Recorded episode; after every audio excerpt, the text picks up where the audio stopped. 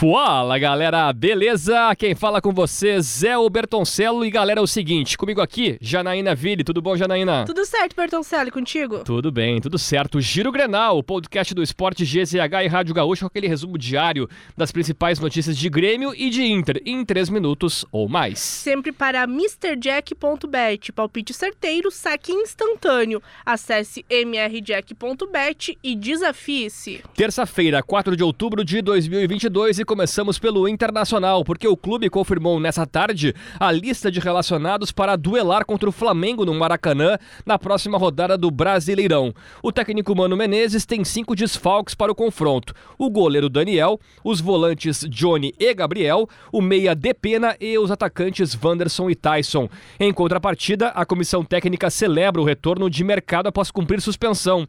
Entre os relacionados podem ser destacadas as presenças dos jovens Matheus Dias, volante da base que poderá ganhar chances pelos desfalques, e Gustavo Maia, que foi elogiado por Mano Menezes. E em seus últimos meses de contrato com o Inter, o Gustavo Maia reapareceu entre as alternativas do grupo de jogadores. No último sábado, ele fez sua primeira partida sob o comando de Mano Menezes, na vitória sobre o Santos. Apesar de ser solicitado pelos torcedores, o jogador de 21 anos não deve seguir no Beira-Rio.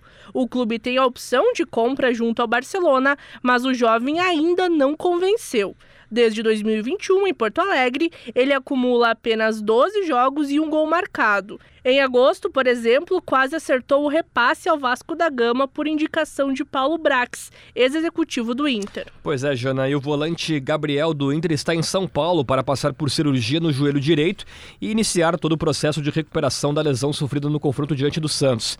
Após a partida, o jogador passou por exames e teve confirmado uma ruptura ligamentar. Com isso, será desfalque por oito meses na equipe colorada. E agora, falando de Grêmio, o assunto também é de lesões, Bertoncelo. A cirurgia no joelho esquerdo de Jonathan Robert, jogador do Grêmio, deve acontecer no início da semana que vem.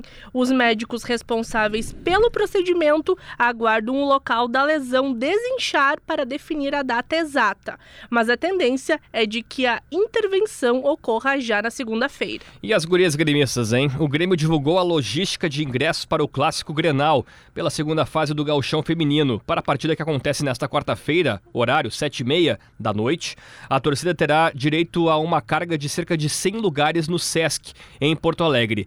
A entrada para a partida será um quilo de alimento não perecível. A troca pelo ingresso precisará ser realizada no máximo na quarta-feira, data do jogo, até as duas horas da tarde, na loja Grêmio Mania Mega Store da Arena.